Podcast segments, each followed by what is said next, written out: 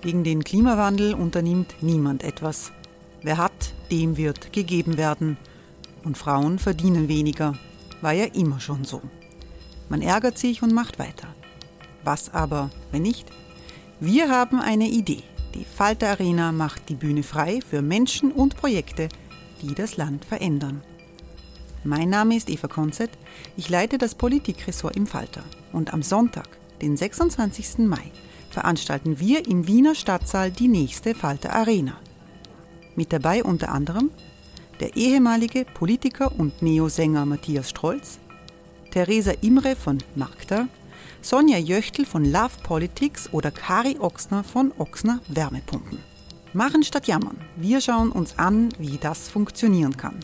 Kommen auch Sie vorbei. Alle Informationen und Tickets finden Sie unter falter.at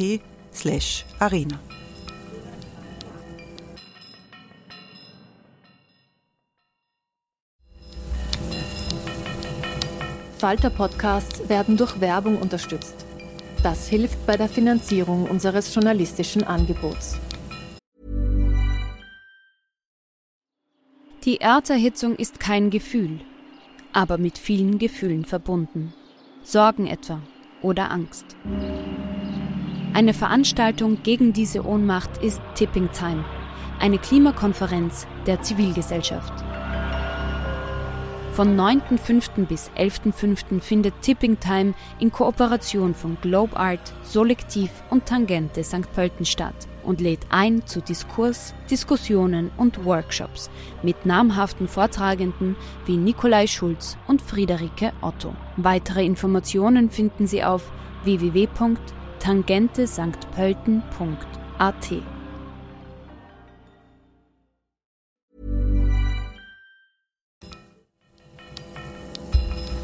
Falter Radio, der Podcast mit Raimund Löw. Herzlich willkommen im Falter Radio. Massenarbeitslosigkeit, Klimawandel und Ungleichheit, das sind die großen wirtschaftspolitischen Herausforderungen dieses Jahres. Die Regierungen in der Europäischen Union und in den USA reagieren erstaunlich ähnlich. Die öffentliche Hand und der Sozialstaat erleben ein Comeback. Reiner Wirtschaftsliberalismus ist out, auch in Österreich. Der Chefökonom der Arbeiterkammer Markus Materbauer orte trotzdem ein gehöriges Ausmaß an Verbesserungsbedarf. Der Einbruch der Wirtschaft in Österreich war größer als in Deutschland, die Arbeitslosigkeit ist stärker gestiegen. Denn anders als bei der Finanzkrise oder einem traditionellen Konjunktureinbruch kommt die Krise nicht aus dem Wirtschaftsbereich, sondern von der Pandemie. Hören Sie ein erhellendes Gespräch von Robert Miesig mit dem Wirtschaftswissenschaftler Markus Materbauer. Im Bruno-Kreisky-Forum fragte Miesig den Wirtschaftsexperten Materbauer zuerst nach seiner Definition der gegenwärtigen Krise. Es ist tatsächlich äh, außergewöhnlich von den Rahmenbedingungen und auch von den Reaktionen, äh, würde ich glauben. Ich meine, zunächst hat die Wirtschaftskrise, Covid, die ist natürlich nur eine Folge der Gesundheitskrise, ja offensichtlich, aber ja damit begonnen, dass einfach Produktion zugesperrt wurde. Das heißt, von einem Tag auf den anderen äh, konnte in verschiedenen Bereichen einfach nicht produziert werden. Und in den ersten Wochen, wenn wir uns erinnern, ab Mitte März 2020 äh, war sie auch in der Industrie, in der Bauwirtschaft etc., aber dann natürlich ganz stark äh, am Dienstleistungssektor. Und ähm, für Österreich ist es jetzt außergewöhnlich, dass in der Vergangenheit eigentlich alle Wirtschaftskrisen sozusagen aus dem Ausland gekommen sind mhm. äh, und deshalb einen Bereich der österreichischen Wirtschaft betroffen haben, der eben primär fürs Ausland produziert, also die Industrie. Jede mhm. internationale oder jede Wirtschaftskrise hat ihren Ausgang irgendwo in der internationalen Welt äh, gefunden und wir haben es gemerkt, indem wir weniger exportiert mhm. äh, haben und dann ist die Industrieproduktion schwächer geworden und dann haben die Firmen weniger investiert und dann ist natürlich in Richtung Beschäftigung und Konsum und so weiter mhm. äh, gegangen, aber bei, bei, allen vergangenen Krisen eigentlich war dieser Bereich private Konsumnachfrage, Beschäftigung, Dienstleistungssektor immer der stabilisierende Teil mhm. in der mhm. österreichischen Wirtschaft. Der hat sich häufig stabil entwickelt und sozusagen die Industrieproduktion und der Export sind äh, stark geschwankt. Jetzt könnte man sagen, ist es genau umgekehrt. Äh, eigentlich schlägt sich die österreichische Wirtschaft äh, sehr gut im Bereich äh, des Exports der Industrie. Die Industrieproduktion ist wieder über dem Vorkrisenniveau mhm. jetzt. Mhm. Äh, und auch die Investitionen sind ganz gut, während unser großes Problem die Beschäftigung, mhm. der Arbeitsmarkt, die Konsumnachfrage der privaten Haushalte ist. Es ist also eine ganz andere mhm. Krise und ich glaube, ähm, dass eine Folge dieser Andersartigkeit der Krise ist, dass die österreichische Wirtschaftspolitik eigentlich nicht wusste, wie sie darauf mhm. reagieren sollte. Ich nehme nur ein Beispiel, auf das wir dann sicher auch weiter zu sprechen kommen können. Das Instrument der Kurzarbeit zum Beispiel war in der Vergangenheit ja immer erprobt und die Industrie wusste schon, okay, jetzt bricht die Nachfrage ein und wir haben das Instrument, das muss man aushandeln mit den mhm. Sozialpartnern und dann geht man in Kurzarbeit und kann so die Beschäftigung äh, halbwegs gut halten. Jetzt haben auch wieder die Industriebetriebe äh, die Kurzarbeit gemacht, aber der hauptbetroffene Sektor ist der Dienstleistungssektor und mhm. nehmen wir dort einen Bereich heraus, der Tourismus. Mhm. Ja, der hat überhaupt nicht gewusst, was er mit Kurzarbeit tun soll. Mhm. Im Tourismus war man es gewohnt, wenn die Saison vorbei ist, dann kündigt man die Leute und wenn die Saison wieder beginnt, stellt man es wieder ein. Und mhm. so war es auch im mhm. März und April vergangenen Jahres sind die Leute im Tourismus gekündigt worden, die haben gar nicht dran gedacht, mit Ausnahme von Stadthotellerie etc., mhm. Dass dieses Instrument eingesetzt werden könnte. Und diese verheerende Arbeitsmarktbilanz der Krise hat viel damit zu tun, glaube ich, dass es eine ungewohnte Krise war. Das heißt, wenn man Österreich mit Deutschland vergleicht, also wo ja wirklich an diesen ersten Monaten oder Wochen der Krise äh, in Österreich die Arbeitslosigkeit, sagen wir mal, um 150.000 gestiegen ist, während sie in Deutschland eigentlich gar nicht gestiegen ist, würdest du sagen, das Hauptgrund ist davon äh, die Saisoneffekte, die du in Österreich mit, mit dem äh, Tourismus ohnehin immer hast, äh, was Deutschland nicht so arg hat, weil er nicht so eine Bedeutung der Tourismus im deutschen, äh, in deutschen Wirtschaftsleistung hat. Ja, äh, also die Arbeitsmarktkrise ist in Österreich viel tiefer als in ja. Deutschland äh, während der gesamten letzten 12, 13 äh, Monate und es hat unterschiedliche Aspekte sozusagen. Am Anfang war es genau wie du dargestellt hast, wir haben schon im März und April einen Anstieg, mhm. einen gewaltigen Anstieg, sogar mhm. über 200.000 dann in den ersten Monaten mhm. gehabt. Und das war unmittelbar sehr stark Tourismus. Auch ja. andere Dienstleistungsbereiche war sehr stark äh, Tourismus. Das hatte Deutschland nicht. Da ist die mhm. Arbeitslosigkeit relativ äh, gemächlich gestiegen. In einer späteren Folge würde ich sagen, was dann das schlechtere Pandemie-Management in Österreich. Mhm. Die zweite und dritte Welle wurde jetzt von der Gesundheitspolitik sozusagen schlechter gemanagt und das hat dann wieder mhm. Auswirkungen auf die wirtschaftliche Entwicklung mhm. und ähm, hat auch dazu geführt, dass die zweite Welle am Arbeitsmarkt jetzt mhm. stärker war als in Deutschland äh, neuerlich. Und ich würde sagen, Nachdem in der Vergangenheit ja eigentlich der österreichische Arbeitsmarkt sich im Vergleich mit Deutschland oder allen anderen europäischen Ländern immer stabiler entwickelt hat, wir müssen eigentlich vergleichen, wir hätten im Normalfall bei einer Rezession mhm. eine bessere Arbeitsmarktentwicklung als Deutschland, mhm. kommt sozusagen ein drittes Argument dazu, dass in dieser Krise einfach gegen die Massenarbeitslosigkeit, muss man sagen, wir hatten noch nie so einen dramatischen Anstieg der Arbeitslosigkeit, also gegen diese Massenarbeitslosigkeit wurde einfach zu wenig gemacht. Mhm. Die österreichische Wirtschaftspolitik hat den Anstieg der Arbeitslosigkeit verschlafen, kann man sagen, mit Ausnahme eines Instruments, das war die Kurzarbeit. Die haben die Sozialpartner am Freitag, den 13. März 2020 vereinbart und dann hat sie äh, gewirkt, aber sonst. Äh, dann hat man aber nur ein bisschen nachgebessert, glaube ich, in den äh, fünf Tage später. Nicht? Immer erst dann hat, erst dann ja. hat das, das, das, das, das, Instrument tatsächlich gegriffen. Auch das war wahrscheinlich ein Fehler, der für ein paar Zehntausend Arbeitsplätze entscheidend war, weil dann wären vielleicht ein paar Zehntausend mehr in die Kurzarbeit und nicht in die Arbeitslosigkeit gegangen, oder? Ja, obwohl ich schon sagen möchte, dass die Kurzarbeit, wir haben am Anfang im April oder im Mai 2020 1,4 Millionen Leute in Kurzarbeit gehabt. Also die hat schon enorm stabilisiert. Ja, ja. Hätte die nicht gegeben, ja. Äh, wäre der Anstieg der Arbeitslosigkeit noch einmal um 100.000 oder was auch immer mhm. Äh, oder noch mehr drüber äh, gelegen hinter der aktuellen Entwicklung. Die Kurzarbeit hat uns viel geholfen. Die Kurzarbeit ist auch sehr großzügig im Vergleich zu Deutschland, muss man sagen. Wir haben Ausgleichsraten oder Ersatzraten gegenüber dem letzten Einkommen von 80, 90 Prozent und das ist deutlich höher als etwa in Deutschland, wo es 60, 70 Großzügig für wen? In dem Fall wirklich großzügig für die Arbeitnehmer oder schneiden da die Arbeitgeber mit? Ich glaube für beide Seiten, für die Arbeitnehmerinnen auf jeden Fall, auch weil der Einkommensersatz äh, sehr gut ist und der Job bewahrt wird. Das ist das ein wichtiger Punkt. Aber es wurde auch den Unternehmen enorm geholfen. Also es ist schwer, das zuzurechnen. Kommt es den Arbeitnehmerinnen oder den Unternehmen zugute? Sehr viele Unternehmen haben eigentlich ein, eine enorme Kostenentlastung durch die Kurzarbeit gehabt. Also die Lohnkosten hat jetzt der Staat übernommen ja. für einen wesentlichen äh, Teil. Und dann gab es ja im Herbst äh, vergangenen Jahres in einzelnen Bereichen auch sozusagen doppelt und dreifach Förderungen zur Kurzarbeit noch dazu. Also da war es schon ein bisschen übergroßzügig. Und auch jetzt, glaube ich, beim Ausgleiten der Kurzarbeit muss man schauen, erstens, dass sie immer stärker mit Qualifizierungsmaßnahmen verknüpft wird, weil die Leute sollen ja auch wieder sozusagen in den Jobs sich dann bewähren können. Und zweitens muss man schon darauf aufpassen, dass jetzt ähm, die Kontrolle sozusagen auch entsprechend greift, damit nicht manche Betriebe einfach sozusagen Kurzarbeitsgeld in Anspruch nehmen, aber in Wahrheit Überstunden schieben auch da muss man entsprechend aufpassen. Eben, und gerade dort, wo dann zum Beispiel, ich meine, es gibt ja auch, der Punkt ist ja auch, du kannst ja nicht alles über einen Kamm scheren. Ja, das eine Unternehmen produziert so, dass es keinen Nachholkonsum geben kann. Das andere hat halt vielleicht einen Monat zu oder einen Monat äh, keine Umsätze und lässt sich das eigentlich alles über Kurzarbeit und Umsatzersatz ersetzen. Und wenn es nächstes Monat auf, auf, aufmacht, stürmen viel mehr Leute den Laden, als es sonst passiert wäre. Äh, und sie haben eigentlich Nachholkonsum und die kam es dann doppelt und dreifach. Ja, es werden manche Betriebe von dieser Krise profitieren. Ja. Also, äh, weil ihnen viele Kosten sozusagen abgenommen wurden und dann doch äh, da und dort sozusagen Nachholeffekte im Konsum zum Beispiel äh, auftreten oder auch in der Industrie, wo sich, wo der österreichische Standort ja ohnehin sehr gut ist und äh, etwa in der Metallindustrie haben wir jetzt starke Zuwächse in der Produktion und die Auftragslage ist sehr gut. Und wenn da ein großer Teil der Kosten sozusagen abgenommen äh, wird, dann werden diese Betriebe doch erheblich vielleicht auch sogar begünstigt sein.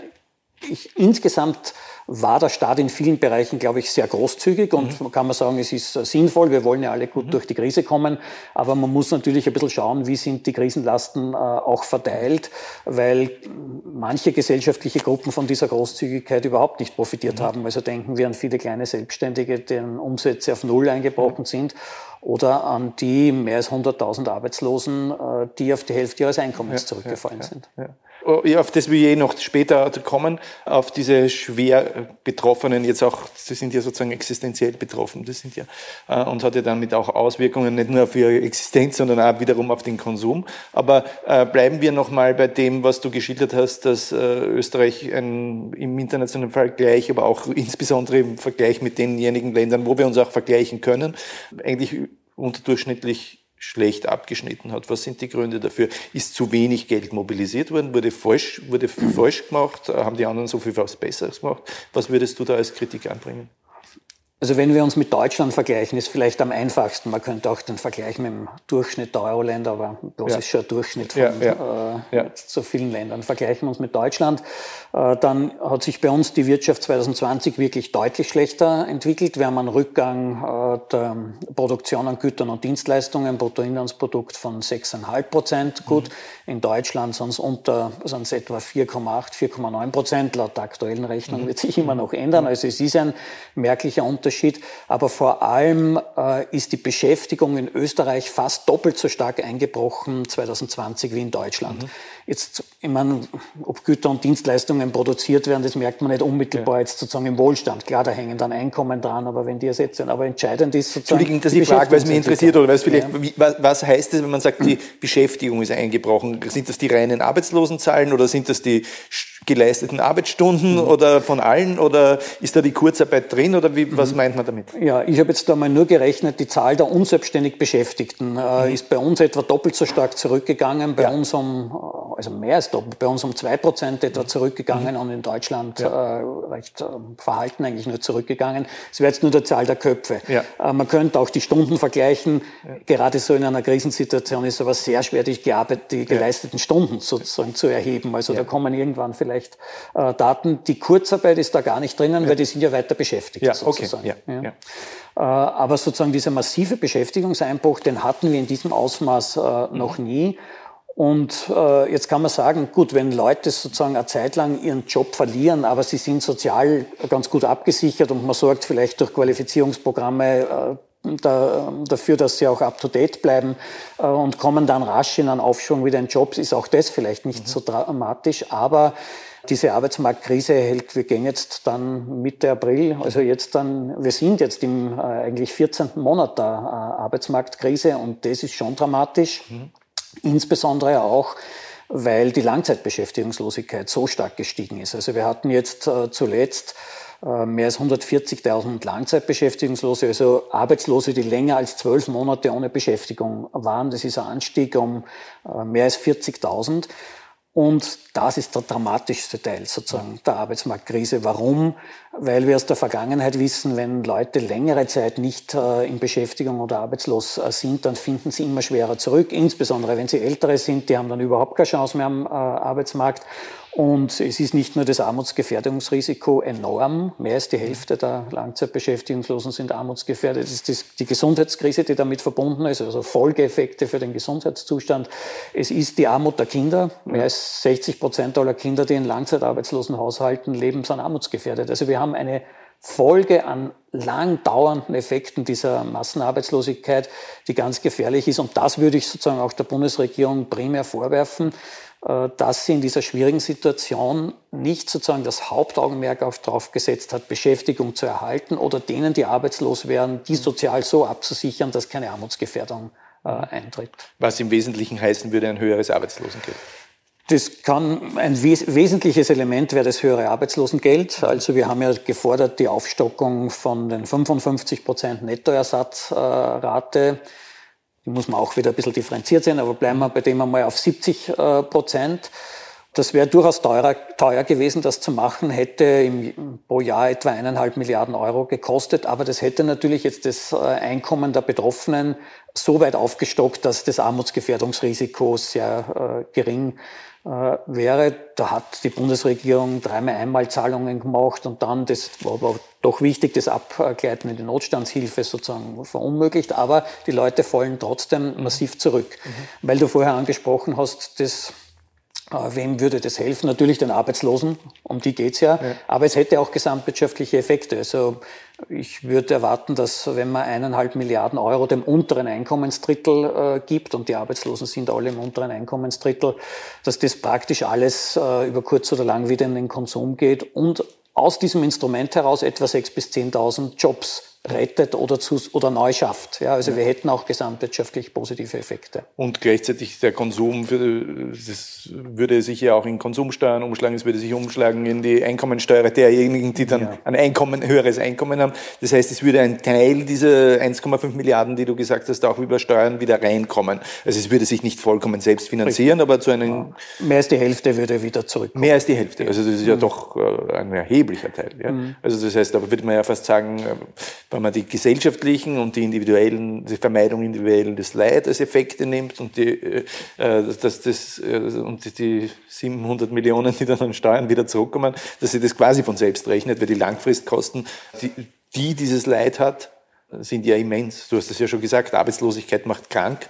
Langzeitarbeitslosigkeit macht richtig krank, weil Sorgen krank machen, weil Respektlosigkeit, weil das Gefühl, äh, ist nichts wert oder so, oder was auch immer, was die Gefühle damit verbunden sind.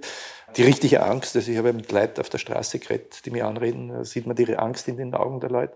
Das macht ja alles krank.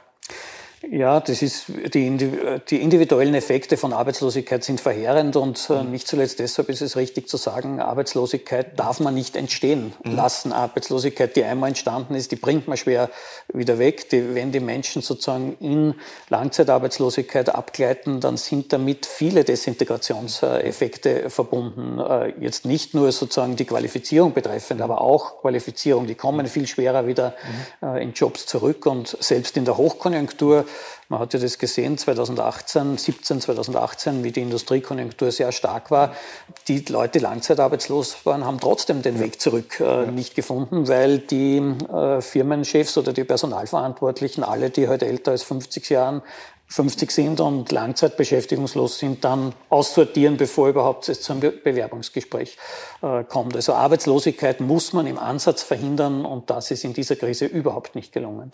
Jetzt bei den Langzeitarbeitslosen, nur damit wir ein bisschen, damit wir das rauskitzeln, damit vieles hier verständlicher wird für unsere Zuseher, die vielleicht ja jetzt auch nicht jeder ökonomisch so literat ist äh, wie du und äh, ein bisschen auch ich da reden wir aber, langzeitarbeitslos ist, wenn du länger als ein Jahr arbeitslos bist. Da haben wir natürlich jetzt diejenigen dabei, die in der Corona-Krise im März letzten Jahres arbeitslos geworden sind und seither keinen Job mehr finden konnten, weil mhm. Ein Großteil des Wirtschaftslebens oder vielleicht gerade das, wo sie unterwegs sind, äh, ja abgedreht worden ist. Aber da sind ja natürlich auch diejenigen drinnen, die vorher schon arbeitslos waren, die vielleicht nicht zum Teil zum, zu den Langzeitarbeitslosen geworden wären, weil sie es innerhalb von vier Monaten einen Job gefunden hätten oder sechs Monaten, aber die das halt dann nicht mehr geschafft haben, aus der Arbeitslosigkeit rauszukommen. Das heißt, du hast ja zwei Gruppen eigentlich, mhm. äh, wo sich Langzeitarbeitslosigkeit stabilisiert und wahrscheinlich sind die Ärmeren noch diejenigen, die es vorher schon waren. Richtig, das ist ein ganz ein wichtiger Aspekt, dass eben die Covid-Arbeitsmarktkrise nicht nur die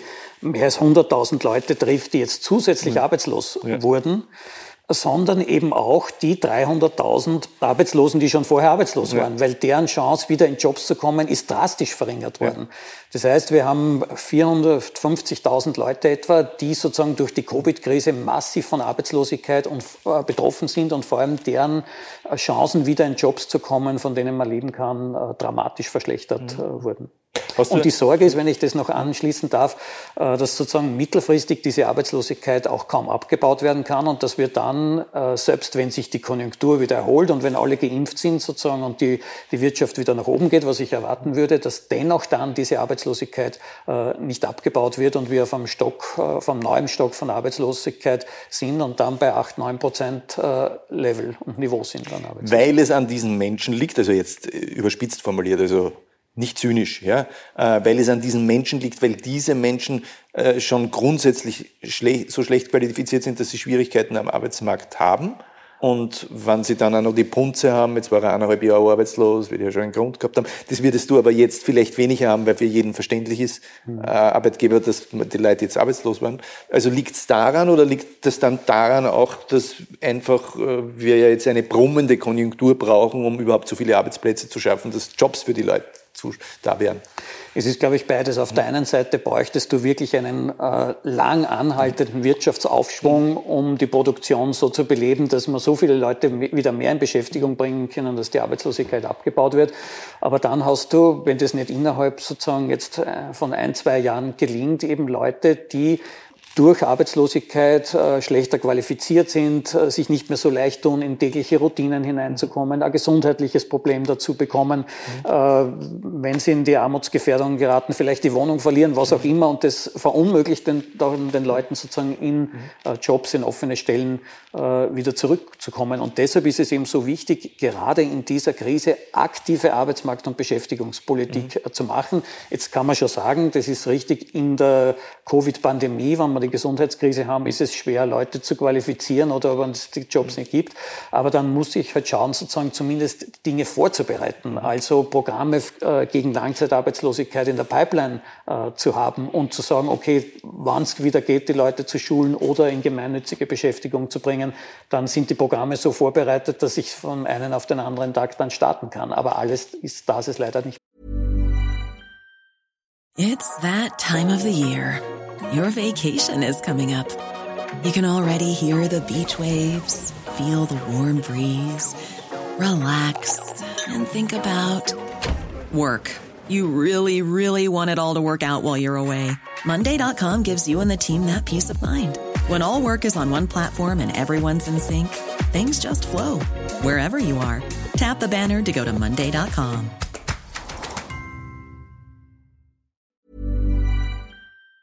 passiert. Jetzt kennen wir natürlich alle viel äh, Anecdotal Evidence, äh, mhm. dass Leute in Schulungen beim Arbeitsmarktservice sitzen, wo sie da das 17. Mal Excel-Dateien ausfüllen, lernen, was eh schon kennen, aber was sie ja vielleicht auch gar nicht tun müssen äh, in den Berufsbildern, die sie eigentlich vor sich haben. Also, dass sie vieles, was da unter Qualifizierungsmaßnahmen läuft, für die Fisch ist. Was bringen solche Qualifizierungsmaßnahmen überhaupt? Diese, wo man, man könnte ja auch sagen, das Problem ist ja nicht die die Qualifikation der Leute, sondern dass es keine Jobs für sie gibt. Das ist das Primäre und äh, ich werde das Problem nicht lösen, indem ich einen, weiß ich nicht, Bauarbeiter ist ein schlechtes Beispiel, weil die finden nicht wahrscheinlich leicht einen Job, aber äh, bleiben wir dabei, äh, ich kann den nicht zum Raketenwissenschaftler umschulen, da kann ich noch so lange umschulen, außerdem braucht man auch nicht so viele Raketenwissenschaftler. Ja, grundsätzlich ist das richtig. Unser Hauptproblem ist, dass in Relation zu der Zahl der Leute, die Jobs suchen, zu wenig Jobs insgesamt gibt. Also ja. wir haben sozusagen einen, eine Unterauslastung des Arbeitskräfteangebots insgesamt. Auf der anderen Seite befindet sich die österreichische und die europäische Wirtschaft in einem enormen Strukturwandel, ähm, wo in vielen Bereichen Jobs entstehen, die vor zehn Jahren ja. vielleicht noch gar nicht so offensichtlich äh, waren.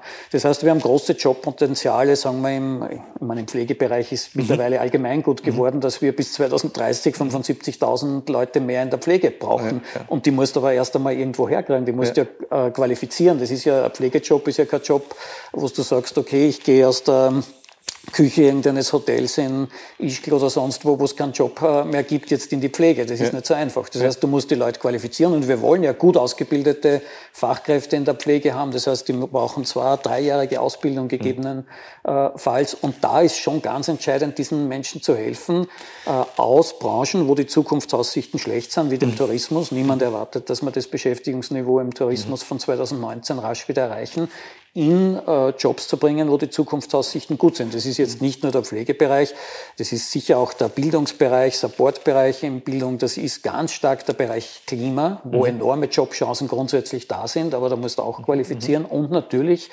äh, im Bereich der Industrie, Technik äh, etc., dort sind auch die Jobaussichten sehr gut. Wir haben jetzt schon in einigen Industriebereichen wieder Fachkräftemangel. Mhm. Und natürlich ist sinnvoll, die Leute dorthin zu qualifizieren, denn die Jobs dort sind gut. Ja, ja das ja. sind äh, Facharbeitskräfte in der Industrie verdienen schnell einmal 3.000, 4.000 Euro. Natürlich, äh, aber das ist ja auch hochqualifiziert. Ich meine, das ist ja mit einem AMS-Kurs nicht zu schaffen. Ich mit einem AMS-Kurs nicht zu schaffen. Deshalb glaube ich auch ja, dass Qualifizierungsmaßnahmen viel weiter äh, gehen müssen und natürlich auch bei den Jungen ansetzen müssen. Wir haben jetzt 40.000 äh, Jugendliche zwischen 15 und 24, die arbeitslos sind im Moment. Ja, dann muss ich halt sagen, wenn es im Moment die Jobs nicht gibt oder der Einstieg jetzt besonders schwierig ist äh, in den Covid-Arbeitsmarkt, dann muss ich schauen, dass das Schulsystem so entwickelt wird. Dann brauche ich sozusagen jetzt mehr Ausbildungsplätze. Da brauche ich in den weiterführenden Schulen zusätzlich, oder hätten wir schon im Herbst vergangenen Jahres zusätzliche Plätze gebraucht. Ich hätte bei den Fachhochschulen äh, ein paar tausend Plätze aufstocken können. Ich hätte auf den Unis mehr Plätze schaffen können. Äh, für die Jugendlichen ist, glaube ich, immer die Alternative zu einem Job äh, die Ausbildung. Ja. Und die muss aber, da hat ist der Staat sozusagen in der Verantwortung, diese Ausbildungsplätze bereitzustellen. Und warum tun die nichts? Formuliere ich simpel. Ich meine, irgendwas werden schon tun, aber ein bisschen zu wenig. Ne? Also wenn ich mir äh, anschaue, dass Sie äh, dieser Tage angekündigt haben, dass Sie zu arbeiten beginnen werden an einem Plan für den Wiederaufbau äh, und auch sonst, also ich meine, zu anzukündigen, dass man anfängt zum Arbeiten an einem Plan, finde ich jetzt irgendwie mutig. Ja? Also ich meine, eine Pressekonferenz können es geben, wenn es bei der Hälfte vom Plan sind. Aber auch ansonsten hat man nicht so viele Eindrücke und äh, gerade bei der, wir hatten da unlängst ja auch eine Debatte mit der Notstandshilfe, die sozusagen ein bisschen aufgestockt war. Es geht eh nur um 100 Euro. Dann büt man sie ein, mitten in einer Krise den Leuten 100, 100 Euro im Monat zu streichen, was schon haarsträubend genug ist. Aber wie es dann plötzlich an den erwarteten Aufschrei gibt, mhm. äh, nehmen sie es wieder zurück also das schaut ja aus nach nichts wie ein Plan. Ja, ich habe auch den, ich meine, zunächst muss man natürlich sagen, die Krise hat alle überraschend ja. getroffen und im Frühjahr vergangenen Jahres, ja, wer sollte einen Plan haben, ja. um mit der Covid-Wirtschaftskrise umzugehen und äh, da, da, muss man halt irgendwie äh, sozusagen durchschwimmen und schauen, was man tun kann. Äh, grundsätzlich war es einmal wichtig, sozusagen viel Geld bereitzustellen, aber dann hat es halt in Österreich diese Vielzahl von Programmen gegeben und irgendwann hat sich ja keiner mehr auskennt, wo muss ich jetzt ansuchen, damit ich was äh, kriege.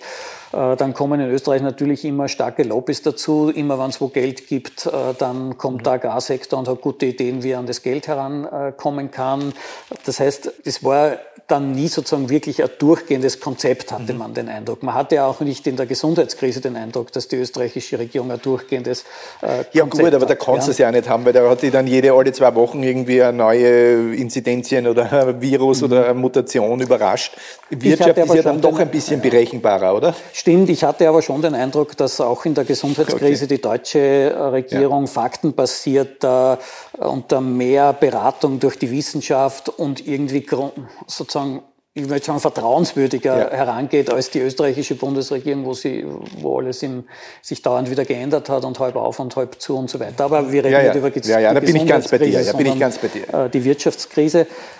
Ich glaube, sozusagen grundsätzlich, es hat schon viele Maßnahmen gegeben. Der, der gesamte Plan war nicht da. Und wie du zu Recht sagst, wenn jetzt im April sozusagen der äh, Wiederaufbauplan sozusagen diskutiert wird. Na, sowas hätte man im Sommer vergangenen Jahres haben mhm. sollen und hätte sich im Budget für das Jahr 2021, das im Herbst 2020 beschlossen wurde, äh, niederschlagen müssen. Da hat man nicht den Eindruck, dass hier sozusagen wirklich ein äh, Gesamtplan da ist. Jetzt kann man sagen, ein Gesamtplan, ja, wie soll ja Wirtschaft planen? Aber ich kann zumindest sozusagen ein paar Elemente festmachen. Ich kann sagen, die, die hauptbetroffen sind von der Krise, die Arbeitslosen, kleinen Selbstständigen, okay, die muss man sozial absichern, ganz nicht arm werden.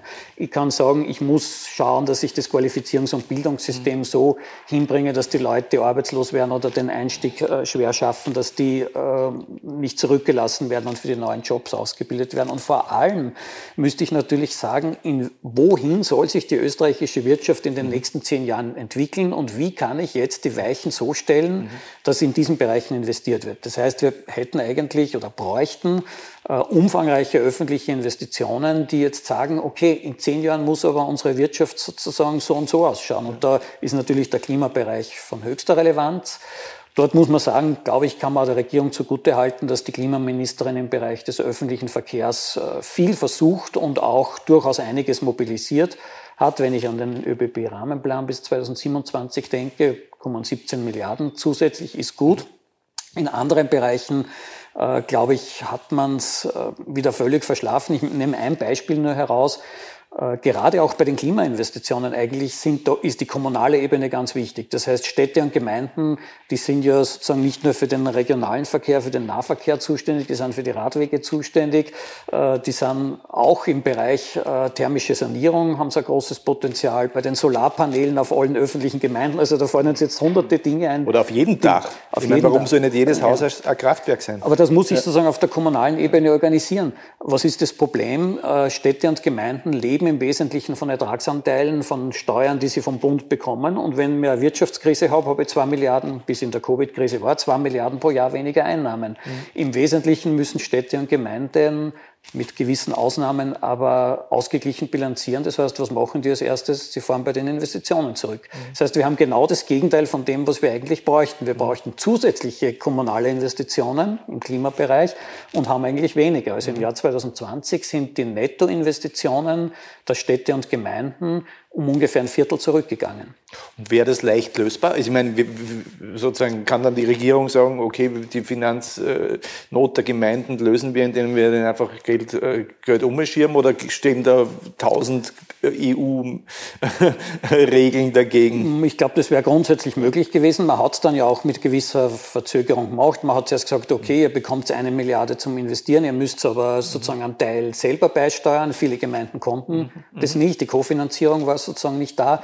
Man hätte einfach sozusagen einfach. Ja. ja in der konkreten Situation ja. ist. Okay. Aber man hätte äh, sozusagen einen, was ich, Klimainvestitionsfonds für Städte und Gemeinden schaffen sollen, wo der Bund zwei Milliarden hineingibt und die Länder oder die, die Gemeinden holen sich von mir aus über die Bundesländer das Geld ab und sagen, ich habe das Projekt sowieso, Radweg von Radweg bis zum nächsten Bahnhof, der soll ausgebaut werden und dort die Radabstellplätze irgendwas, was auch immer, oder die Solarpaneele und dann ich, bekomme ich das Geld. Ja, ist es, das, ist das, äh, dass es nicht passiert oder dass zu wenig passiert, deiner Meinung nach ideologische Verbohrtheit oder Unfähigkeit der Akteure? Und wenn es letzteres ist, zu einem gewissen Grad, äh, erweist sich unser Staat zunehmend als handlungsunfähig, weil es offensichtlich nicht genug Know-how gibt äh, und auch Manpower, diese Dinge auf die Schienen zu setzen? Ich glaube, wieder muss man sehr differenzieren. Auf der einen Seite haben wir Teile des Staates. Das ist die Frage, ob man überhaupt von, von dem Staat reden kann. Aber ich glaube, dass es notwendig ist, sozusagen äh, Staatsfunktionen auseinanderzuhalten und schön zu differenzieren. Aber äh, ich möchte mal sagen, der Sozialstaat mhm. hat sich in der Krise eigentlich enorm bewährt. Der ja. hat eine Sternstunde erlebt in dieser Krise, einfach weil er da war, sozusagen. Mhm. Ja, jetzt kann man sagen, das Arbeitslosengeld ist zu niedrig und wir haben gesagt, dass man es erhöhen sollte. Aber der große Vorteil der Arbeitslosenversicherung ist, die Leute werden arbeitslos und am Ende des Monats bekommen sie das Arbeitslosengeld. Ich brauche kein Gesetz beschließen, er ist da, der Sozialstaat. Ja. Oder im Gesundheitssystem, das ist da sozusagen. Und deshalb hat das so super funktioniert, mhm. weil die, da die Strukturen aufgebaut wurden und überall könnte man jetzt im Detail sagen, das könnte dort noch effizienter sein und da, aber grundsätzlich funktioniert der Sozialstaat und ich möchte vielleicht ein Beispiel nehmen, wo der Sozialstaat eben nicht und nicht funktioniert hat. Äh, die, die Selbstständigen, mhm. viele kleine Selbstständige haben von einem Tag auf den anderen ihre Aufträge verloren. Und dann war nichts da. Ja. Keine, ich weiß nicht, Erwerbslosenversicherung für Selbstständige. Man könnte sich ja sowas genauso vorstellen. Ja. Man hätte sich selbst Kurzarbeit für Selbstständige vorstellen können, wenn so ein System sozusagen etabliert wäre. Ja. Aber nachdem es das nicht gegeben hat, hat man dann irgendwie von einem Tag auf den anderen sagen müssen, okay, ihr dürft sich jetzt um 500 Euro oder 1000 Euro bewerben bei der Wirtschaftskammer mhm. und das dauert aber Wochen und Monate, bis das Geld ausgezahlt wird etc. Was ich damit und da reden meine, wir ja jetzt nicht nur, äh, entschuldige, dass ich da ins Wort falle, aber damit wir die Leute ein bisschen, da reden wir jetzt nicht nur um so Selbstständige wie mich oder Selbstständige, die äh, Künstler sind und durch Auftritte vollkommen alles verloren haben. Wir reden ja bis zu einem gewissen Grad da auch von Selbstständigen, die so Scheinselbstständige sind. Ja? Also was weiß ich, der Fahrer bei der, dessen wurde natürlich nicht die Aufträge abgedreht, aber der Fahrer beim Paketdienst, wann der zum Beispiel krank wird, und in Quarantäne kommen muss, dann hat der zwei Wochen kein Einkommen. Mhm. Ja? Und für die gibt's ja auch keine Lösung, oder? Äh, und das wäre das Erste, was ich gemacht hätte, äh, weil ich meine, die, die Folgen sind ja logisch. Ja? Die Leute können es nicht leisten, sich testen zu lassen, weil wenn es positiv sind, können sie die Rechnung und die Miete nicht mehr zahlen. Also lassen sie auch die Kinder nicht mehr, mehr testen. Mhm. Also das sind ja die, die wirklich ein Problem mit dieser Teststrategie haben. Und das wäre doch das Einfachste gewesen zu sagen, ja, wer in Quarantäne muss oder aus sonstigen mhm. äh, oder krank ist, dem wird einfach sein Einkommen ersetzt. Ja? Und das machen wir unbürokratisch, der schickt dann, der schickt irgendwie drei Kontoauszüge und wir machen einen Durchschnittswert. Und gerade solche Leute sind ja alle durch die, durchs Netz gefallen. Ja, aber was ich vorher sagen wollte, ist, das ist eben sozusagen, wenn, wenn die Systeme schon da sind, funktionieren ja. Wenn ich es neu erfinden muss, ja. wird es kompliziert, weil ja. dann haben die Interesse und das Interesse und man muss, hat ja überhaupt neue Strukturen erst aufbauen müssen. Irgendwer hat die, jetzt die drei Kontoauszüge anschauen müssen. Das heißt, das dauert alles. Ja, äh, Und das ist das Problem. Also das heißt, der Sozialstaat, der da ist, der hat super funktioniert. Mhm. Ich glaube, die große Schwäche im Bereich der Wirtschaftspolitik war, schon die Erfahrung. Äh, also ich glaube, es fehlt mittlerweile am Know-how äh, in der Wirtschaftspolitik, aber auch sozusagen und das hat auch viel mit Ministerien zu tun. Die Beamten, die dort sind und Beamtinnen, die dort sind, die arbeiten gut. Wir haben eine gute Verwaltung, glaube ich, aber die Verwaltung wurde massiv ausgedünnt, ja. gerade in diesem Bereich. Also ich weiß ja äh, noch aus meiner Tätigkeit im Wirtschaftsforschungsinstitut, äh, in den Ministerien gab es einfach auch immer weniger Leute, die Studien abnehmen konnten, weil die Leute gar nicht mehr da waren, die sich sozusagen mit Wissenschaft äh, beschäftigt haben. Das heißt, wir haben in vielen Bereichen die Expertise massiv ausgedünnt und das merkt man dann auch in der Beratung. Das merkt man vor allem in dieser mittelfristigen Planung äh, auch. Also äh, auch unabhängig von der Covid-Krise haben wir enorme Herausforderungen im Bereich des Klimawandels und ich habe nicht den Eindruck, dass die Bundesregierung eine Strategie hat, wo wir, weiß nicht, mit der österreichischen Industrie, die relativ stark auf äh, Verbrennungsmotoren und Kfz ausgerichtet ist, wo wir mit der in zehn Jahren mhm. sein wollen. Mhm. Und da würde ich mir eigentlich erwarten, oder vor ein paar Jahrzehnten hätte es das auch noch gegeben, dass man da Gipfel gehabt hätte, sich überlegt hat, was muss ich denn organisieren, wie kann man in der Infrastruktur helfen, was kann ich in der Qualifizierung machen, wie kann ich die Forschung organisieren, brauche ich dort und da Arbeitsstiftung, um Leute in andere Bereiche und so weiter. Mhm. Also es fehlt uns ein bisschen das Gesamtkonzept, wo wir hinwollen mit mhm. unserer Wirtschaft. Und das ist ja tatsächlich wirklich noch ein Bereich, wo man mit einer, mit der Umwelt- und Klima- und Infrastrukturministerin, so muss man sie ja mhm. nennen, jemanden haben, die ohnehin konzentriert an dem arbeitet. Das steht ja auch schon im Regierungsprogramm drin. Mhm. Also das ist ja jetzt kein, kein Stimulusprogramm, das wir wegen der Corona-Krise jetzt neu erfinden müssen. Da, da wird ja sozusagen aufgrund auch der, des Profils der Grünen in dieser Regierung ja ohnehin Gott sei Dank dran gearbeitet. Aber da hat man den Eindruck, das ist das Einzige. Und ich habe ein bisschen den Eindruck, alles, was irgendwann mal ein Konjunkturprogramm und auch an österreichischen Projekten für diese EU-Hilfen äh, kommen wird, wird alles das nur sein, woran die äh, Infrastrukturministerin arbeitet, mhm. weil sie die einzige ist, die da was tut.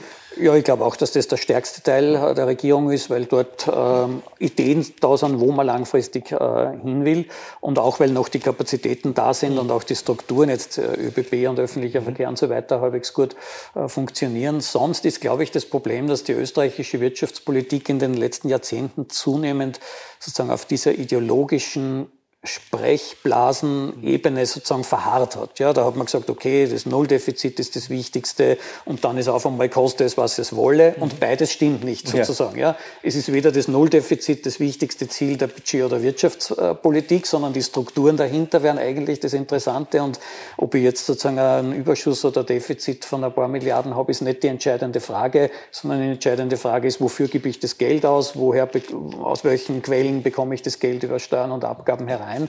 Und auch in der Krise koste es, was es wolle.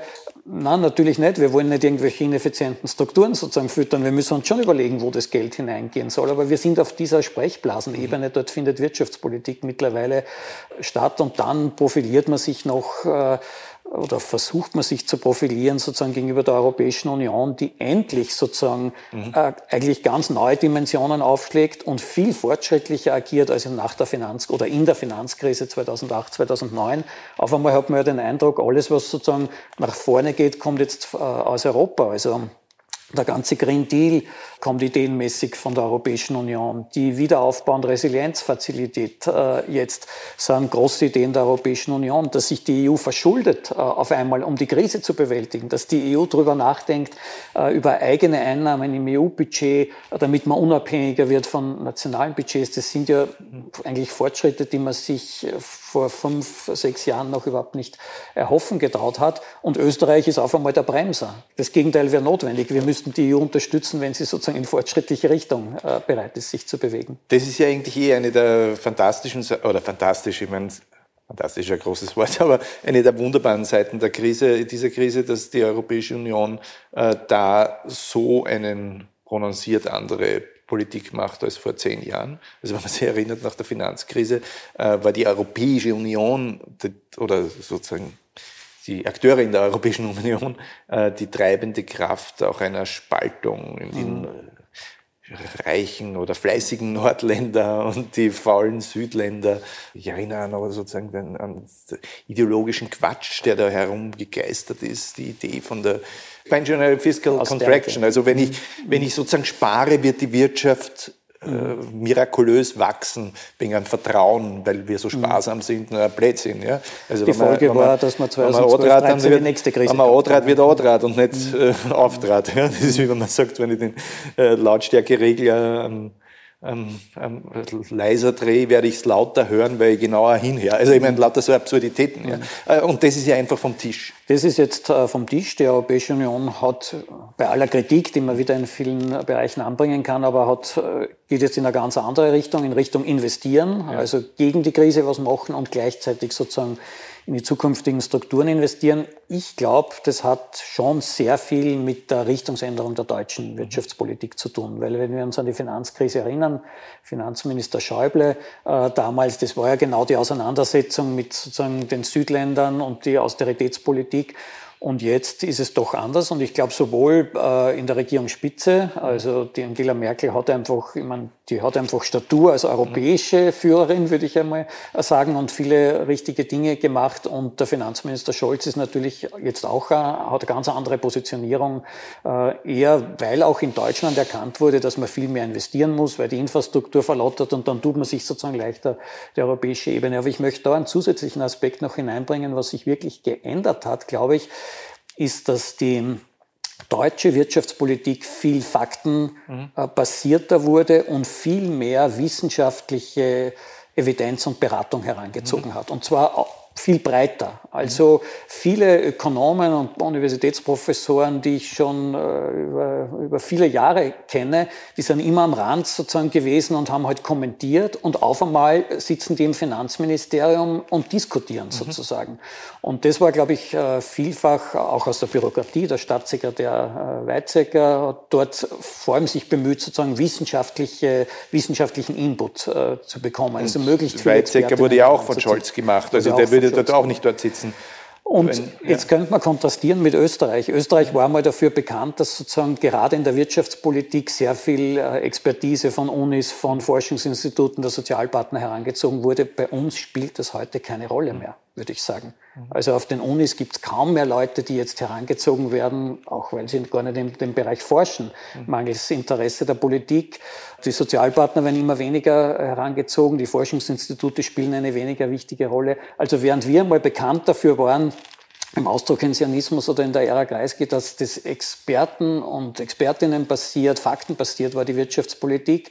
Äh, und äh, sind wir jetzt ganz weg äh, davon. Und Deutschland erobert sich das eigentlich äh, wieder zurück. Und das wäre ein Hinweis äh, auch für uns, in welche Richtung es gehen müsste. Äh, ich bleibe da, weil du den Olaf Scholz ja angesprochen hast. Und ich habe ja auch den Eindruck, dass er nicht nur von der Rhetorik, sondern auch von allem, was er tut. Und das ist ja alles, dass er die, sich umgeben hat mit einem quasi Think Tank von hervorragenden kompetenten Leuten und dass die auch äh, extern zugezogen werden, der ist ja gewissermaßen schon wirklich äh, die Figur, der diesen Paradigmenwechsel in Deutschland und damit auch in Europa wirklich auch anführt.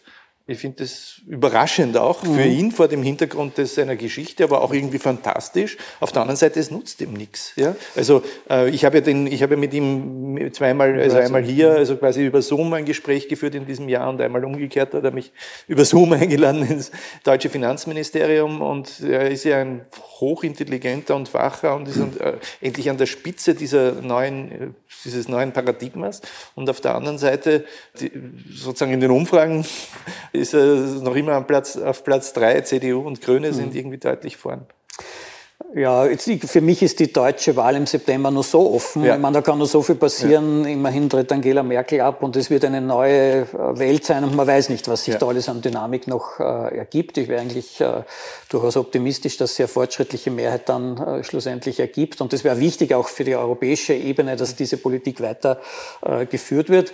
Ich bin auch sehr positiv, ich äh, war skeptisch gegenüber Olaf Scholz, muss ich sagen, aber ich bin sehr positiv überrascht und vor allem eben vor diesem Hintergrund, dass er jetzt fürs, für öffentliche Investitionen äh, steht und da, ich möchte noch einmal sagen, so viel Expertise hereinholt. Also eine neue Generation von deutschen Ökonominnen, von Sebastian Dolin über Achim Truger, Tom Krebs, Jens Südekum, lange Liste würde Ihnen jetzt einfallen, die bislang keine so äh, bedeutende Rolle gespielt haben, sind jetzt auf einmal mit ihrer ganzen Expertise drinnen. Und das trägt die Politik, glaube ich, äh, schon ganz stark. Und ich, ich hoffe, dass das äh, erfolgreich sein wird und dann auf europäischer Ebene das auch entsprechend unterstützt. Jetzt hast du natürlich auch geschildert, wie Österreich plötzlich da eine völlig andere Position hat und da irgendwie bei den Bremsern dabei ist. Und man schampft sie fast. Aber man schampft sie nicht, weil wir den eh anders machen. Aber auf der anderen Seite kann sich Österreich seinem Paradigmenwechsel, glaubst du, wirklich entziehen? Also ein schönes Beispiel finde ich ja auch das äh, im Sommer mit, der, äh, mit diesem Wiederaufbauplan der Europäischen Union. Äh, am Ende konnten sie ja nicht mehr dagegen sein. Sie konnten nur ein bisschen mhm. langsamer sein und darauf bestehen, dass 350 Milliarden an Hilfs, Hilfs- und Subventionszuschüssen äh, sind und 350 Milliarden halt an rückzahlbaren Krediten, mhm. Haftungen etc. etc.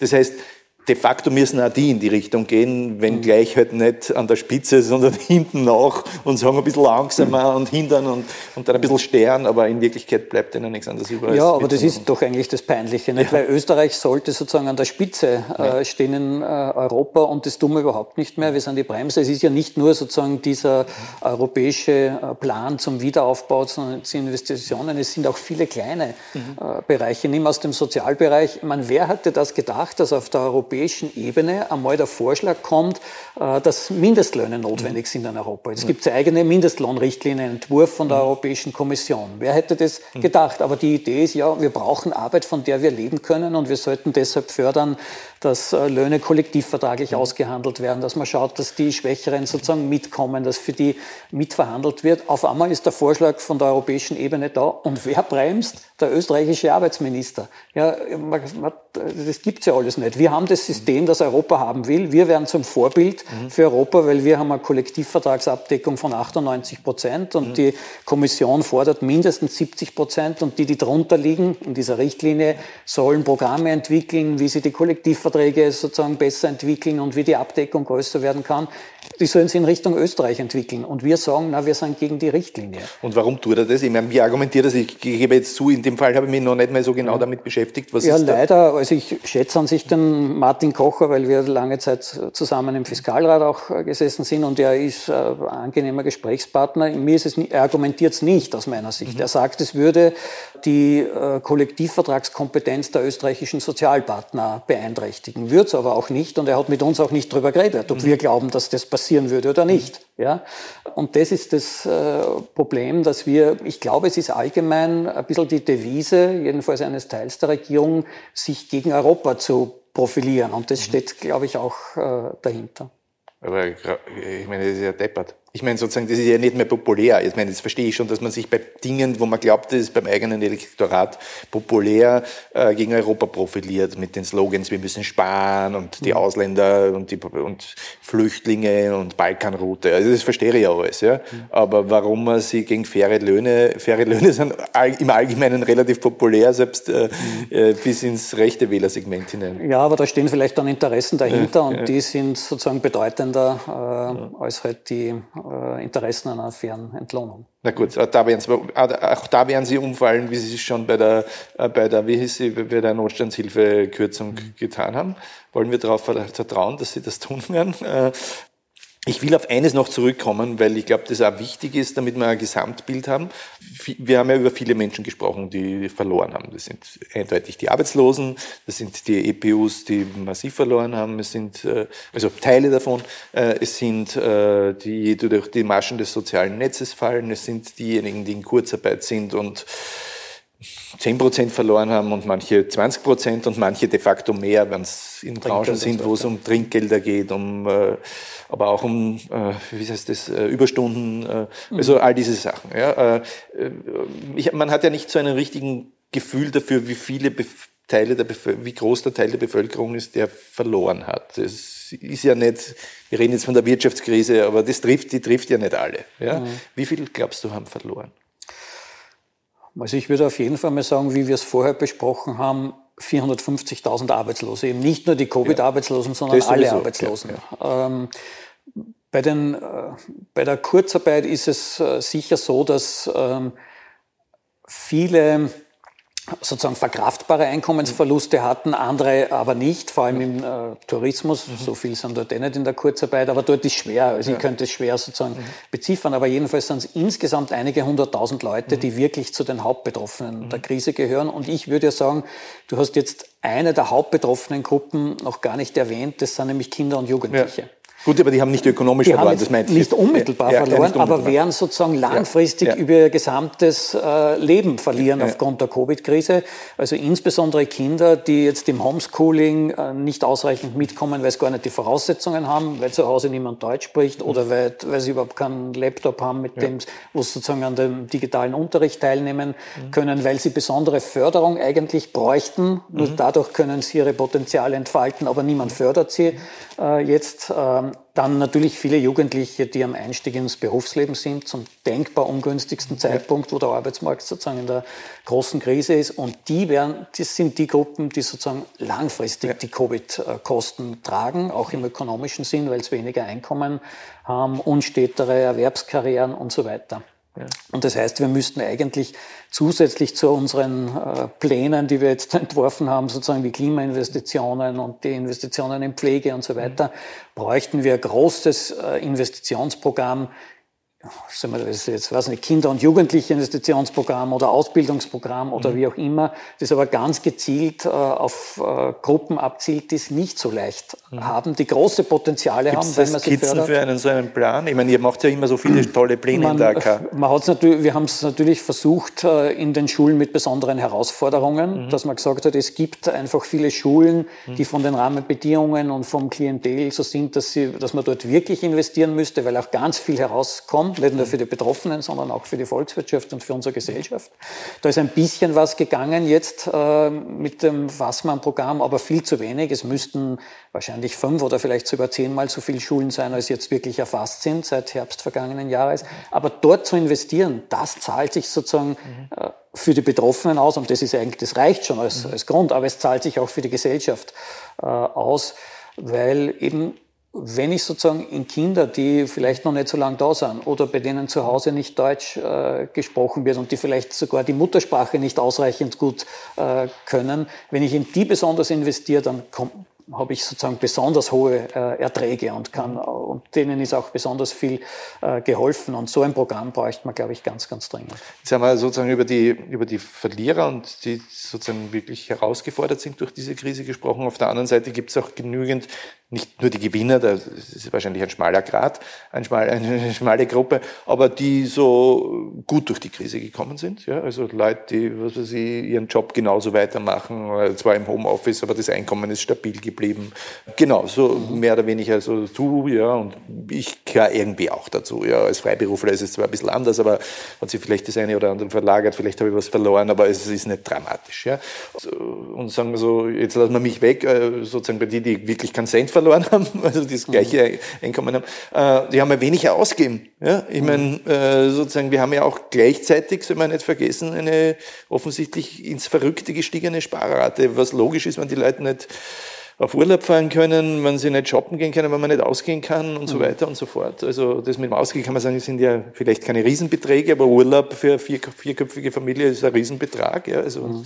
die 4.000, 5.000 im Jahr, die dann vielleicht manche ausgeben, nicht ausgegeben hast, hast du gespart. Ja? Mhm. Ist da jetzt ganz viel auf der anderen Seite auch wiederum Reichtum, gewachsener Kontostand zumindest da, der nur darauf wartet, konsumiert zu werden und dann eigentlich nach der Krise auch eine Konsumorgie anfachen wird? Ich glaube schon, dass wenn die Gesundheitskrise vorbei ist und damit auch die Lockdowns und so weiter, wir zunächst einen relativ starken Wirtschaftsaufschwung äh, haben werden, weil zum Teil dieser Konsum nachgeholt werden kann. Es ist allerdings so, dass wenn man sich diese Verdoppelung der Sparquote, die du angesprochen hast, im vergangenen Jahr anschaut, da ist ein Teil sozusagen, was ich Zwangssparen, weil die Geschäfte gar nicht offen gehabt haben, ein Teil ist aber auch Vorsichtssparen man sieht, der Nachbar wird arbeitslos und deshalb bin ich selber lieber ein bisschen vorsichtiger und heute was zurück. Ja, man braucht ja gar nicht ähm, den, was habe ich mir in den ersten Tagen der Krise gedacht, um Gottes Willen, hoffentlich bin ich nicht pleite am Ende ja, des Jahres. Genau, ja. ja. Es ist Gott sei Dank besser gekommen, mhm. aber natürlich hat man sozusagen Vorsicht, äh, ein anderes Sicherheits- und Risikobewusstsein, als man nicht in so einer genau, Situation ist. Klar. Und der dritte Teil ist sicher, dass äh, viele Gruppen mit niedrigen Einkommen, die ohnehin wenig sparen, sozusagen an Einkommen verloren haben, aber viele Gruppen, die die eigentlich viel sparen, sehr gut durch die Krise gekommen sind und vielleicht sogar Zusatzeinkommen hatten, das dann primär gespart wird. Im oberen Einkommensdrittel wird mehr als die Hälfte des zusätzlichen Einkommens ja. gespart. Und äh, wenn das sozusagen aufgelöst äh, werden kann, ja, werden wir einen gewissen Nachfrageboom haben. Mhm. Aber auf der anderen Seite deutet es schon auch darauf hin, es ist ja im Jahr 2020 nicht nur das Budgetdefizit stark gestiegen, sondern es ist auch das Nettofinanzvermögen der privaten Haushalte stark äh, gestiegen. Und grundsätzlich bedeutet das natürlich, dass das Budgetdefizit auch finanzierbar äh, ist und wir nach der Krise auch über die Verteilung der Krisenlasten äh, reden müssen. Und ich glaube, dass eine neue Verteilungsdiskussion auf jeden Fall sozusagen in der Covid-Krise ihren Ausgangspunkt mhm. nehmen kann. Und zwar würde ich sagen, zunächst bei denen, die die Hauptlast der Krise tragen. Mhm. Ich kann ihm, wie kommen die Arbeitslosen dazu? Ja. Wie kommen die Kinder dazu? Wie kommen äh, die, die Armen dazu? Und auf Basis dieser sozialen Frage, glaube ich, muss sich die Verteilungsfrage in unserer Gesellschaft neu stellen. Und das Potenzial ist an sich äh, groß, um äh, die auch äh, gut beantworten zu können. Mhm. Also sozusagen, indem man die Krisenkosten dann mit neuen Steuern, mit vielleicht sozusagen äh, Vermögensteuern, Solidarabgaben äh, der Spitzenverdienern etc. finanziert.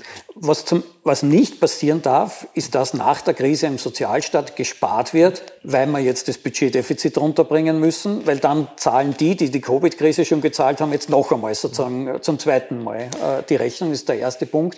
Im Gegenteil, wir müssen den Sozialstaat ausbauen und verbessern. Wir haben einen großen Investitionsbedarf im Sozialstaat selber, sei es in der Kinderbetreuung, Bildung haben wir angesprochen, Pflegebereich und so weiter. Und jetzt kann man sagen, die Investitionen oder die, die Covid-Kosten plus die zusätzlichen Investitionen sind unmittelbar leicht zu finanzieren, weil sich der Staat zu Negativzinsen äh, verschuldet äh, und weil wir aus der Europäischen Union Milliarden abholen können, wenn wir das äh, wollen und weil diese Investitionen sich zum Teil selber finanzieren, wie wir vorher gesprochen haben. Aber ich habe natürlich jetzt schon die Frage sozusagen, warum müssen die Vermögenden, die von der Krise gar nicht betroffen waren, oder müssen die nicht sozusagen einen Teil dieser Krisenkosten tragen? Und deshalb wird das Vermögenssteuerthema mhm. wieder am Tapet sein, sobald wir über die Budgetkosten der Krise sprechen. Kann man natürlich gerade in der jetzigen Situation und auch im, mit dem Wandel des neuen Paradigmas sich auch die Frage stellen, muss überhaupt jemand diese Krisenkosten bezahlen? Mhm. Also es können, man kann ja auch sein, du hast vom laufenden Budgetdefizit gesprochen, gut, das muss man runterkriegen, aber das geht sowieso runter in dem Moment, wo die Wirtschaft anspringt. Ja? Dann hast du ja eigentlich nur mehr das Problem eines gewachsenen Staats Staatsschuldenstands, der jetzt nicht mehr bei, weiß ich nicht, 75, sondern ich nehme mal an 90, ja, mhm, wenn es nicht 95 am Ende sein werden, aber ist ja wurscht. Ja. Der Punkt ist, dass ja viele heutzutage mittlerweile sagen, es ist eigentlich vollkommen egal, äh, wie hoch das ist, zumal es ja ein relativer Wert im Verhältnis zum BIP ist, wenn man nur schnell wieder in Wachstum kommen, nach fünf Jahren Wachstum den äh, Anteil der Schulden am BIP ohnehin reduziert, aber mhm. man keinen einzigen Euro zurückzahlt haben. Muss man eigentlich Krisenkosten zurückzahlen? Ich glaube, wieder verschiedene Aspekte. Die Krisenkosten selber, jetzt das Budgetdefizit von 2020, äh, fast 40 Milliarden Euro, die muss ich an sich nicht zurückzahlen, weil die haben wir aufgenommen zu Nullzinsen oder zu Negativzinsen und wenn die äh, Anleihen sozusagen auslaufen, ja, dann begebe ich eine neue Anleihe. Ja, also die, diese Krisenkosten selber nicht.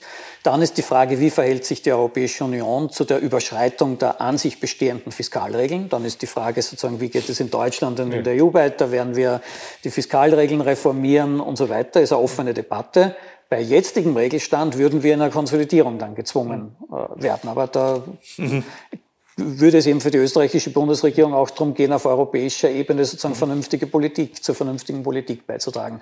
Aber der dritte Bereich ist, glaube ich, wenn wir der Meinung sind, dass eine Erkenntnis der Krise war, der Sozialstaat hat super funktioniert und wir müssen ihn weiterentwickeln und ausbauen, dann ist in der Vergangenheit in Österreich der Sozialstaat immer finanziert worden, nicht durch Kredite und Schulden, sondern durch Steuern und Sozialversicherungsbeiträge. Mhm. Also von 1970, wo die Sozialquote bei ungefähr 20 Prozent war, die ist dann auf 28, 29 Prozent gestiegen, mhm. ist genau parallel die Abgabenquote, also der Anteil der Steuern und Beiträge am BIP von 34 Prozent 1970 dann auf 42, 43 Prozent gestiegen. Das heißt, wir haben unseren Sozialstaat immer und das ist eigentlich auch ein, ein Zeichen einer sozusagen verantwortungsvollen Politik über Steuern und Beiträge finanziert. Wenn wir jetzt sagen, der Sozialstaat muss ausgebaut werden, wir brauchen mhm. bessere Pflege, ja. damit im Alter nicht noch einmal der Unterschied zwischen Reich und Arm schlagend wird, wenn die Leute sozusagen mhm. Pflege, ja, dann muss ich sagen, wie finanziere ich das ja. langfristig? Und deshalb werden wir sozusagen über Veränderung der Steuerstrukturen äh, sprechen wollen. Kommt noch dazu, dass wir Arbeitseinkommen ja eher entlasten wollen, die Leistungseinkommen. Mhm. Und deshalb werden wir dennoch, obwohl sozusagen die Covid-Schulden leicht zu finanzieren sind, werden wir dennoch über eine Steuerstrukturreform und Vermögenssteuern reden müssen. Wenn, das, wenn wir diese Gesundheitskrise hinter uns haben, wenn, sagen wir mal, wenn wir alle Glück haben, im August und im September 60 Prozent, 70 Prozent dann geimpft, sind keine bösen Mutationen dazugekommen, die die Impfung wieder unschädlich machen oder un, das Gegenteil von unschädlich. Und wir können da durchstarten. Dann braucht es ein riesengroßes Programm da gibt es ja jetzt auch immer zwei, wir haben über Investitionen gesprochen. Es gibt in Wirklichkeit zwei keynesianische Schulen oder Spielarten. Das, nicht, äh, das eine ist, man gibt den Leuten Geld, äh, sie geben es aus, der Konsum stimuliert und du hast Wirtschaftswachstum. Das andere ist, als Staat, als öffentliche Institutionen, Gemeinden, Länder, Bund, was auch immer, Europäische Union, investierst in die Zukunft. Ist das mit dem Investieren das Gescheitere? Ich glaube, du brauchst beides schlussendlich. Du musst. Weil, weil zum Beispiel, ich, also James Galbraith hatten wir auch hier, also über Zoom ein Gespräch und hat dann, wir haben dann über das Carry-Programm geredet mhm. und er hat gesagt sozusagen, er ist wahnsinnig froh, dass dieses geschissene Wort Stimulusprogramm nicht mhm. äh, mhm. vorkommen ist, weil Stimulus hat immer diese Stimulieren durch quasi Konsum ankurbeln, den Leuten Geld mhm. geben und der Markt wird es dann schon machen. Also mhm. das ist ja dann auch Markt, nämlich der Markt von den Menschen, die dann einkaufen, was sie lustig sind. Ja? Mhm. Und das ist natürlich nicht zukunftsweisend und zukunftsweisend ist sozusagen Industrien entwickeln, die nachhaltig für gute Arbeitsplätze schaffen und darüber hinaus Wohlstandseffekte haben und mhm. nicht nur Schrott produzieren. Ich glaube, du brauchst sozusagen in der Krise selber die Konsumstabilisierung und damit die Einkommen äh, der Leute. Äh, du brauchst aber, wenn du sozusagen diesen, diese Frage stellen wirst, wo soll unsere Wirtschaft im Jahr 2030, 40 sein, dann ist die entscheidende Frage die der Investitionen. Und das sind nun mal die öffentlichen Investitionen, weil die machen, die geben die Richtung vor. Ja. Der große Vorteil der öffentlichen Investitionen ist ja, dass sie privat private Investitionen nach sich ziehen. Mhm. Diese Studie des DEW sagt, ein Prozent mehr öffentliche Investitionen, sondern glaube ich 1,7 Prozent äh, mhm. mehr private Investitionen.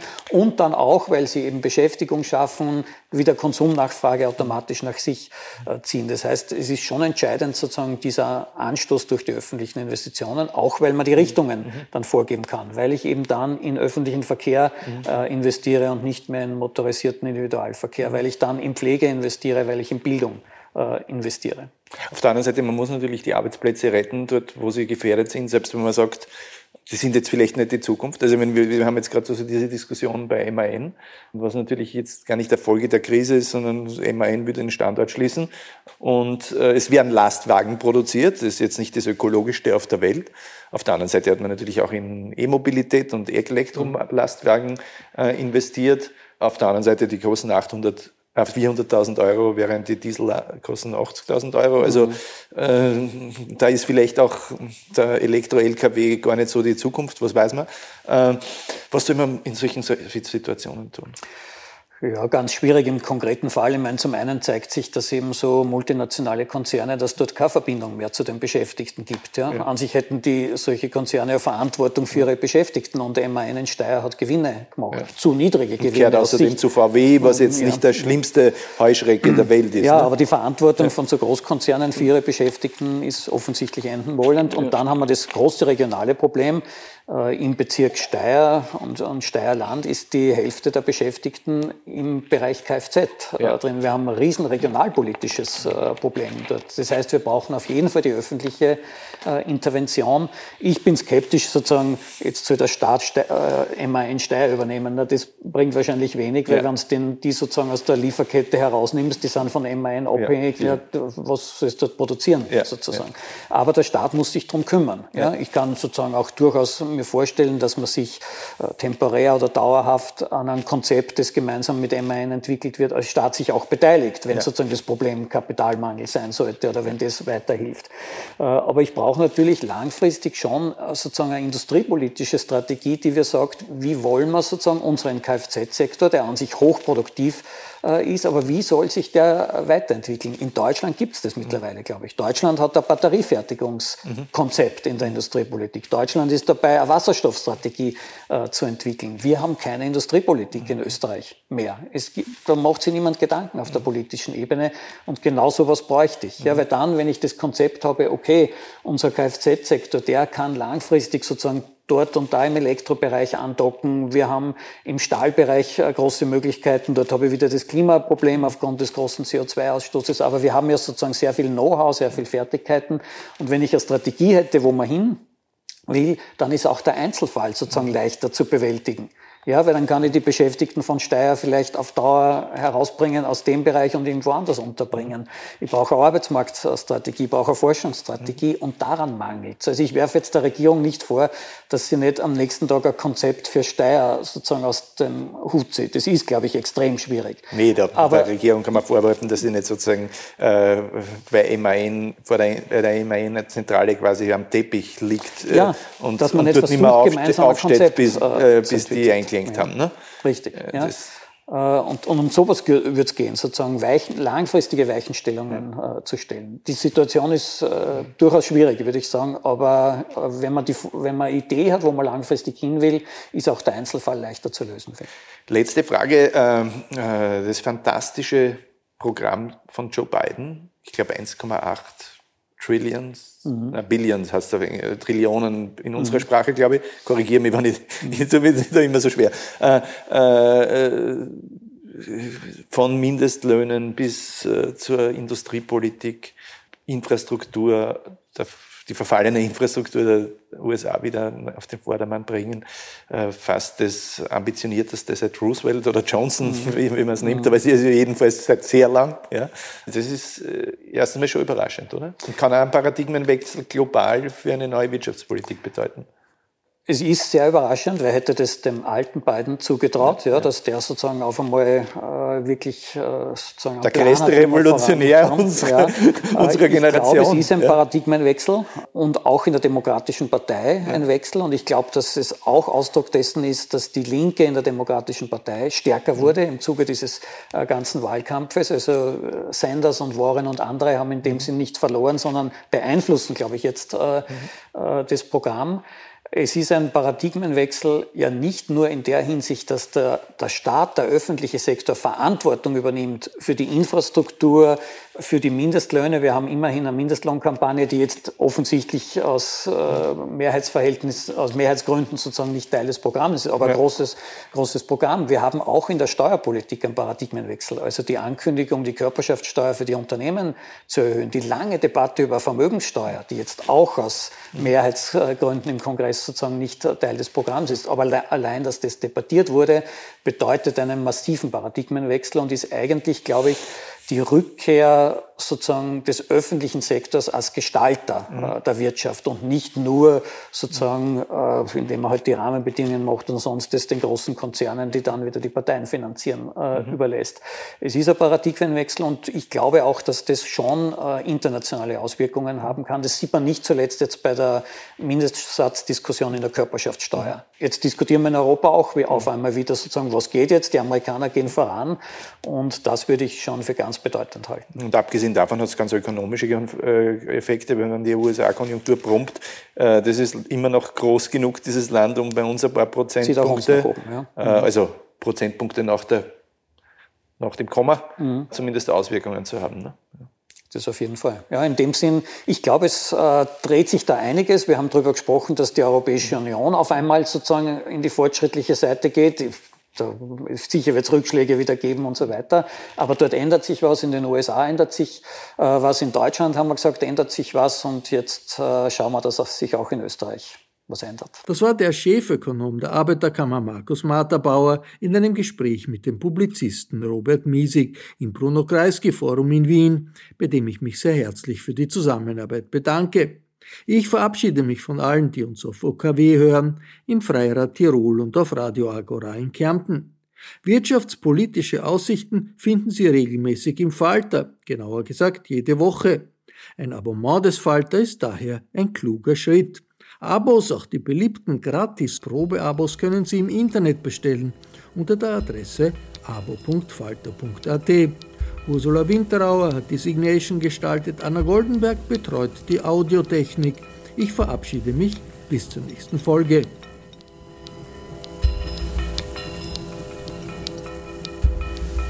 Sie hörten das Falterradio, den Podcast mit Raimund Löw.